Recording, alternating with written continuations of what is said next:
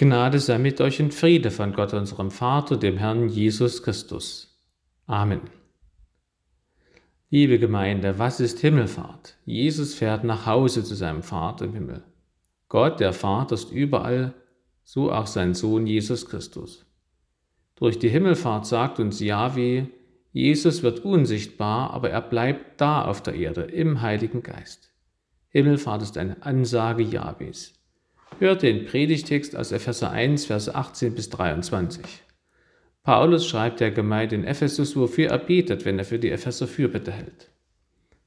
Gott, der Vater der Herrlichkeit, gebe euch erleuchtete Augen des Herzens, damit ihr erkennt, zu welcher Hoffnung ihr von ihm berufen seid, wie reich die Herrlichkeit seines Erbes für die Heiligen ist und wie überschwänglich groß seine Kraft an uns ist, die wir glauben durch die Wirkung seiner mächtigen Stärke. Mit ihr hat er an Christus gewirkt, als er ihn vor den Toten auferweckt hat und eingesetzt zu seiner Rechten im Himmel, über alle Reiche, Gewalt, Macht, Herrschaft und jeden Namen, der angerufen wird, nicht allein in dieser Welt, sondern auch in der zukünftigen. Und alles hat er unter seine Füße getan und hat ihn gesetzt der Gemeinde zum Haupt über alles, welches sein Leib ist, nämlich die Fülle dessen, der alles in allem erfüllt. Der Herr segne an uns sein Wort. Amen. Ich beginne mit der Auslegung Vers für Vers. Vers 18. Erleuchtete Augen des Herzens beschreiben eine geistliche Einsicht und Erkenntnis, also wie man den durch seine Himmelfahrt unsichtbaren Jesus Christus dennoch sehen kann. 19. Mit mehreren Kraftausdrücken, also Worten, die Stärke ausdrücken, wird beschrieben, dass die Auferweckung Jesu Christi von den Toten die größte Kraft von Gott dem Vater verlangt hat. Mit derselben riesigen Kraft wirkt der Vater auch an uns Gläubigen und bewahrt uns dadurch, dass auch wir an den Himmel gelangen. 20. In unserem Predigtext gibt es nur ein Subjekt, einen Handelnden. Das ist Gott der Vater.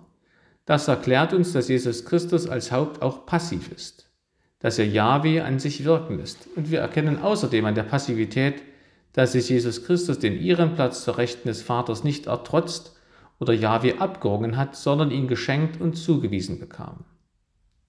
Sitzen zur Rechten Gottes tut nur Jesus Christus. Die Engel umgeben den Thron Jahwes, aber sie sitzen nicht. Sitzen ist Ausdruck von Herrschaft und Macht.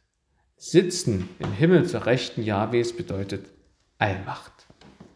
Wir hören hier die Erfüllung von Psalm 110, wo David prophezeite, der Herr sprach zu meinem Herrn, Setze dich zu meiner Rechten, bis ich deine Feinde zum Schemel unter deine Füße lege. Himmel heißt Gottes Reich ungebunden durch Raum und Zeit. Vers 21. Die vier Worte Reiche, Gewalt, Macht, Herrschaft bezeichnen nicht nur weltliche Herrscher und Königreich, sondern auch dämonische Kräfte. Denkt nur an das sechste Kapitel unseres Epheserbriefes, wo es heißt, Zieht an die Waffenrüstung Gottes, damit ihr bestehen könnt gegen die listigen Anschläge des Teufels. Denn wir haben nicht mit Fleisch und Blut zu kämpfen, sondern mit Mächtigen und Gewaltigen, mit den Herren der Welt, die über diese Finsternis herrschen, mit den bösen Geistern unter dem Himmel. Jesus herrscht über alle Namen, die Kraft besitzen. Warum? In Philippa 2 erfahren wir es. Jesus Christus erniedrigte sich selbst und ward gehorsam bis zum Tod, ja zum Tod am Kreuz. Darum hat ihn auch Gott erhöht und hat ihm den Namen gegeben, der über alle Namen ist, dass in dem Namen Jesus sich beugen sollen aller derer Knie, die im Himmel und auf Erden und unter der Erde sind, und alle Zungen bekennen sollen, dass Jesus Christus der Herr ist, zur Ehre Gottes des Vaters. Schließlich ist Jesus der Herrscher über diese und die zukünftige Welt. Es wird keine Verschiebung der Machtverhältnisse mehr geben. Wer auf Jesu Christi Seite steht, steht auf der Seite des dauerhaften Siegers. 22. Gott, der Vater, kümmert sich um die christliche Gemeinde, indem er ihr ein Haupt gibt, Jesus Christus. Jesus Christus ist das Haupt der Gemeinde, nicht das Haupt über der Gemeinde. Zugleich aber ist Jesus Christus das Haupt über alles. Die Hauptschaft Christi in Bezug auf die Gemeinde ist anders als in Bezug auf alles, was nicht gemeint ist, in Bezug auf den Rest der Welt. 23. Die Gemeinde ist der Leib Christi. Die Gemeinde ist erfüllt von Jesus Christus und Jesus Christus füllt alles überall aus. Himmelfahrt ist eine Ansage Jahwes, eine Mitteilung wie über eine Schwangerschaft. Da gibt es auch zwei mögliche Reaktionen. Die einen sind überglücklich und voller Vorfreude auf das neue Leben. Andere erbleichen vor Schreck und sehen eine düstere Zukunft vor sich mit eingeschränkter Freiheit. So ist es auch mit der Mitteilung Jahwes, dass Jesus Christus durch seine Himmelfahrt zu seiner Rechten sitzt. Deswegen möchte ich einige Gedanken unseres Bibeltextes so zusammenfassen. Himmelfahrt ist die große Ansage Jahwes an die Welt. Er hat Jesus Christus gemacht, erstens zum Haupt über alles und zweitens zum Haupt der Gemeinde. Zuerst also, Jahwe hat Jesus Christus mit großer Macht geholt aus dem Reich des Todes ins ewige Leben in Herrlichkeit in den Himmeln und zu seiner rechten Seite auf den Thron Gottes gesetzt. Deswegen kann man ja Himmelfahrt mit der Liedzeile zusammenfassen, Jesus Christus herrscht als König. Gott, der Vater, hat ihn zu seiner Rechten erhöht. Das ist nicht so sehr eine Ortsangabe, sondern eine Herrschaftsansage. Die Rechte Gottes steht für Gottes Gunst gegenüber Jesus, dass er Jesus den Sieg gibt und dass Jesus die Macht hat. Jesus Christus ist wahrer Gott vom wahren Gott. Daraus folgt, dass Jesus Christus das Haupt über alles ist, über die belebte und unbelebte Schöpfung, über die Naturgesetze und die Zufälle, über die Dämonen und Teufel, die Engel und alle Menschen, über Geld und Krankheit und alles andere. Im Predigtext steht, dass der himmlische Vater dem Jesus bereits alles unterworfen hat. Es gibt ja den Wettbewerb Mr. Universum, wo der stärkste Mann der Welt gesucht wird mit Armen so dick wie Beine. Jesus ist der stärkste Mann der Welt. Wenn Jesus, der wahre Mr. Universum, mit mir Freundschaft schließt, dann brauche ich keine Angst mehr zu haben. Himmelfahrt ist ein mutmachendes Fest. Wer an Jesus Christus glaubt, braucht sich heute und auch sonst nicht mit Alkohol Mut anzutrinken, der nach ein paar Stunden wieder verschwindet und einer größeren Angst und Leere Platz macht. Wer an Jesus Christus glaubt, erhält ein Mutimplantat in die Seele gepflanzt, das sich nicht verbraucht, sondern immer erneuert. Die Würfel sind schon gefallen. Der Kampf Jesu mit den gottfeindlichen Mächten ist bereits entschieden. Wenn wir noch mit ihnen kämpfen müssen, ist das ein großer Trost. Wir dürfen siegen, indem wir den Namen Jesus Christus aussprechen. Bitte tut es. Sprecht den Namen Jesus Christus aus. Jesus macht Mut auch im Umgang mit Krankheit. Wir dürfen ihn um Heilung bitten und auch wenn er mein Gebet um Heilung nicht so erhört, wie ich es mir wünsche, weiß ich, dass diese Krankheit nicht den Plan von Jesus Christus durchkreuzen kann. Denkt an die drei Freunde des Propheten Daniel, als ihnen der Feuerofen angedroht wird, wenn sie nicht den Götzen des Königs Nebukadnezar anbeten. Sie sagen, Siehe, unser Gott, den wir verehren, kann uns erretten aus dem glühenden Feuerofen, und auch aus deiner Hand, o König, kann er erretten. Und wenn er es nicht tut, so sollst du dennoch wissen, dass wir deinen Gott nicht ehren und das goldene Bild, das du hast aufrichten lassen, nicht anbeten werden. Und ihr wisst, Gott hat sie bewahrt vor dem Tod. Jesus ist das Haupt über alles. Das kann uns auch Mut machen, wenn wir an einer politischen Situation verzweifeln. Jesus bleibt der Herrscher. Aber die Herrscher dieser Welt, die kommen und gehen. Im Predigtext heißt es ja extra, dass Jesus der Herrscher dieser und der zukünftigen Welt ist. Im Sinne einer Investition in die Zukunft, dem Gedanken der Nachhaltigkeit verpflichtet, ist es sinnvoll, sich Jesus Christus anzuschließen, um auf der Siegerseite zu sein und zu bleiben. In Anbetracht einer drohenden Inflation zum Beispiel ist die Himmelsbank die sicherste Geldanlage. Sammelt euch Schätze im Himmel, sagt Jesus. Dann kommt ihr sicher auch durch die Inflation. Auch das Geben des Zehntes ist ein göttliches Hilfsangebot, um in den betrügerischen Zeiten dieser Welt durchzuhalten. Wir werden es nicht bereuen, uns für Jesus entschieden zu haben. Himmelfahrt ist eine Ansage Jahwes an alle Welt. Das macht uns Christen Mut, aber dem Rest der Welt bringt es Schrecken. Das kann uns helfen, manche feindlichen Aussagen und manches ablehnende Verhalten gegenüber den Christen und auch gegenüber Jesus Christus zu verstehen. Die Christenverfolgung ist jetzt viel schlimmer als zu Kaiser Neros Zeiten. Und ich überlege, ob das Verbot von Gottesdiensten durch den Staat auch ein Ausdruck von Christenverfolgung ist. Umso unverständlicher ist es, wenn die Kirchen dasselbe auch noch aktiv mitmachen und ihre Präsenzgottesdienste ausfallen lassen. In den Krimis, die ich sehe, vorwiegend deutsche und englische, kommen die Christen und der Pfarrer fast nie gut weg.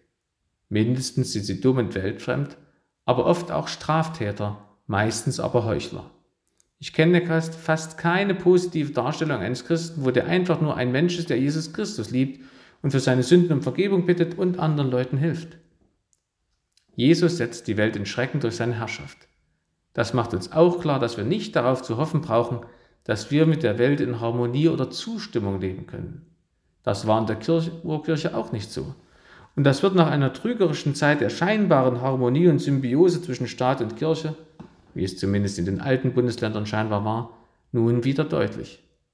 Was die Kirche als heilsnotwendig und elementar wichtig bezeichnet, wird vom Staat als gefährlich, nächstenunlieb, verantwortungslos oder gar todbringend bezeichnet. Abendmahl feiern, Versammlung von Christen als Gemeinde, Singen christlicher Lieder, Segnung unter Handauflegung. Wir Christen gehören Christus, der zum Schrecken der Welt ihr Herrscher ist. Und wir Christen kriegen diesen Schrecken und diese Abscheu zu spüren. Denn wie will sich die Welt denn an Gott selber vergreifen? Das kann sie nicht. Darum sind wir Christen eben die Prügelknaben und Mägde.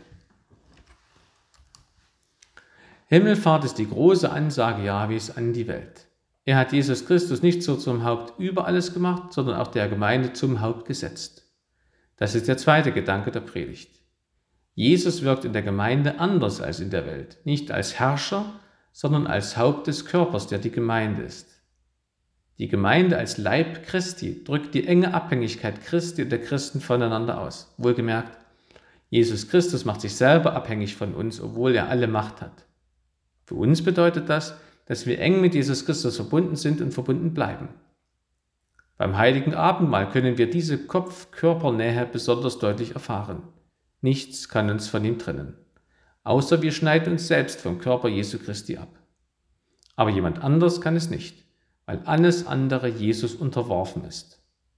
Paulus erwähnt im Brief an die Römer fast wortgleich die Mächte, die auch in unserem Predigtext genannt werden, über die Jesus herrscht. Paulus schreibt, ich bin gewiss, dass weder Tod noch Leben, weder Engel noch Mächte noch Gewalten, weder Gegenwärtiges noch Zukünftiges, weder Hohes noch Tiefes, noch eine andere Kreatur uns scheiden kann von der Liebe Gottes, die in Christus Jesus ist, unserem Herrn. Wenn Jesus Christus unser Haupt ist, ist er auch die Garantie unserer Auferstehung. Das kam vor ein paar Wochen in einer Predigt vor. Im Gesangbuchlied 526 heißt es in Strophe 2, Jesus, er mein Heiland lebt. Ich werd auch das Leben schauen. Sein, wo mein Erlöser schwebt, warum sollte mir denn grauen? Lässet auch ein Haupt sein Glied, welches es nicht nach sich zieht? Jahwe hat Jesus zum Haupt der Gemeinde gesetzt. Dadurch hat er in der Gemeinde Hauptschaft gestiftet. Sie drückt sich ganz wesentlich in der Ehe aus.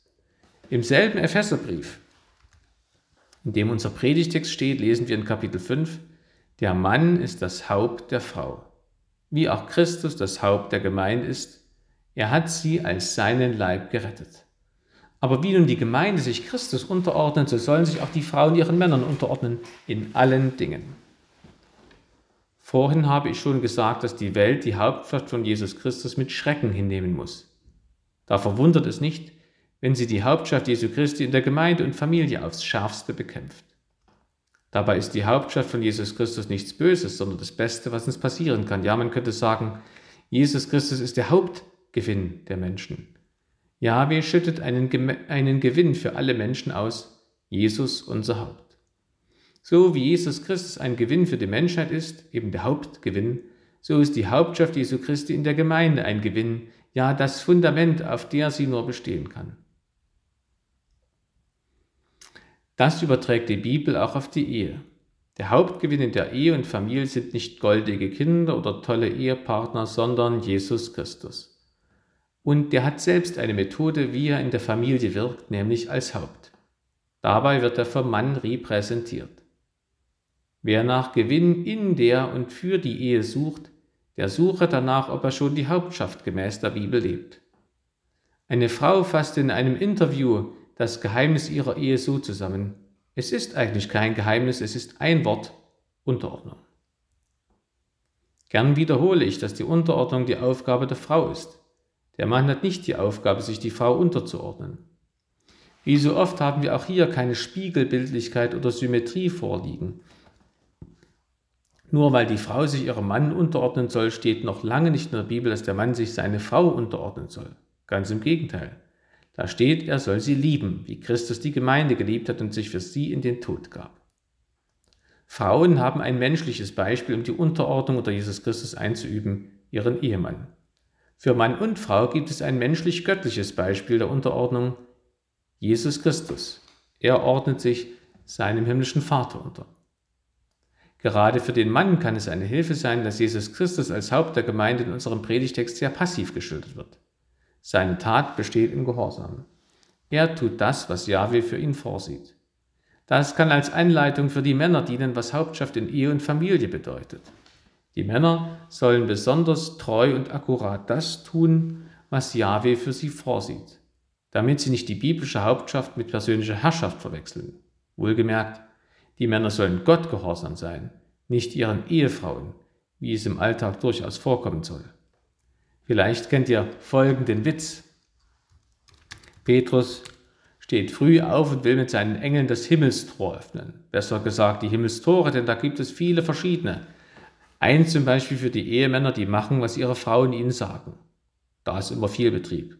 Und eins für Ehemänner, die selbstbestimmt durchs Leben gehen. Da ist fast nie jemand. Als Petrus in seiner Routine zum ersten Tor gehen will, bemerkt er, dass ausnahmsweise an dem anderen Tor auch mal jemand wartet. Neugierig geht er zuerst dorthin.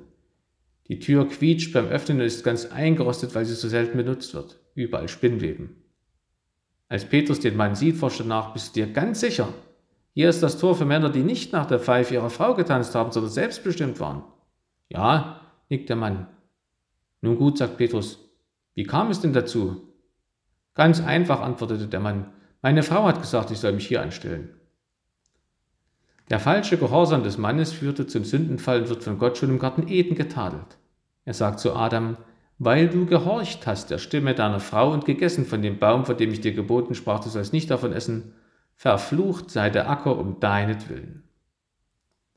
Offensichtlich bemerken die jungen Männer, die Christen sind, diese große Verantwortung.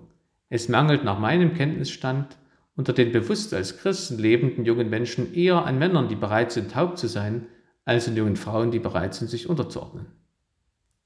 Wie angegriffen die Hauptschaft Jesu Christi ist, zeigt sich auch in der Kindererziehung.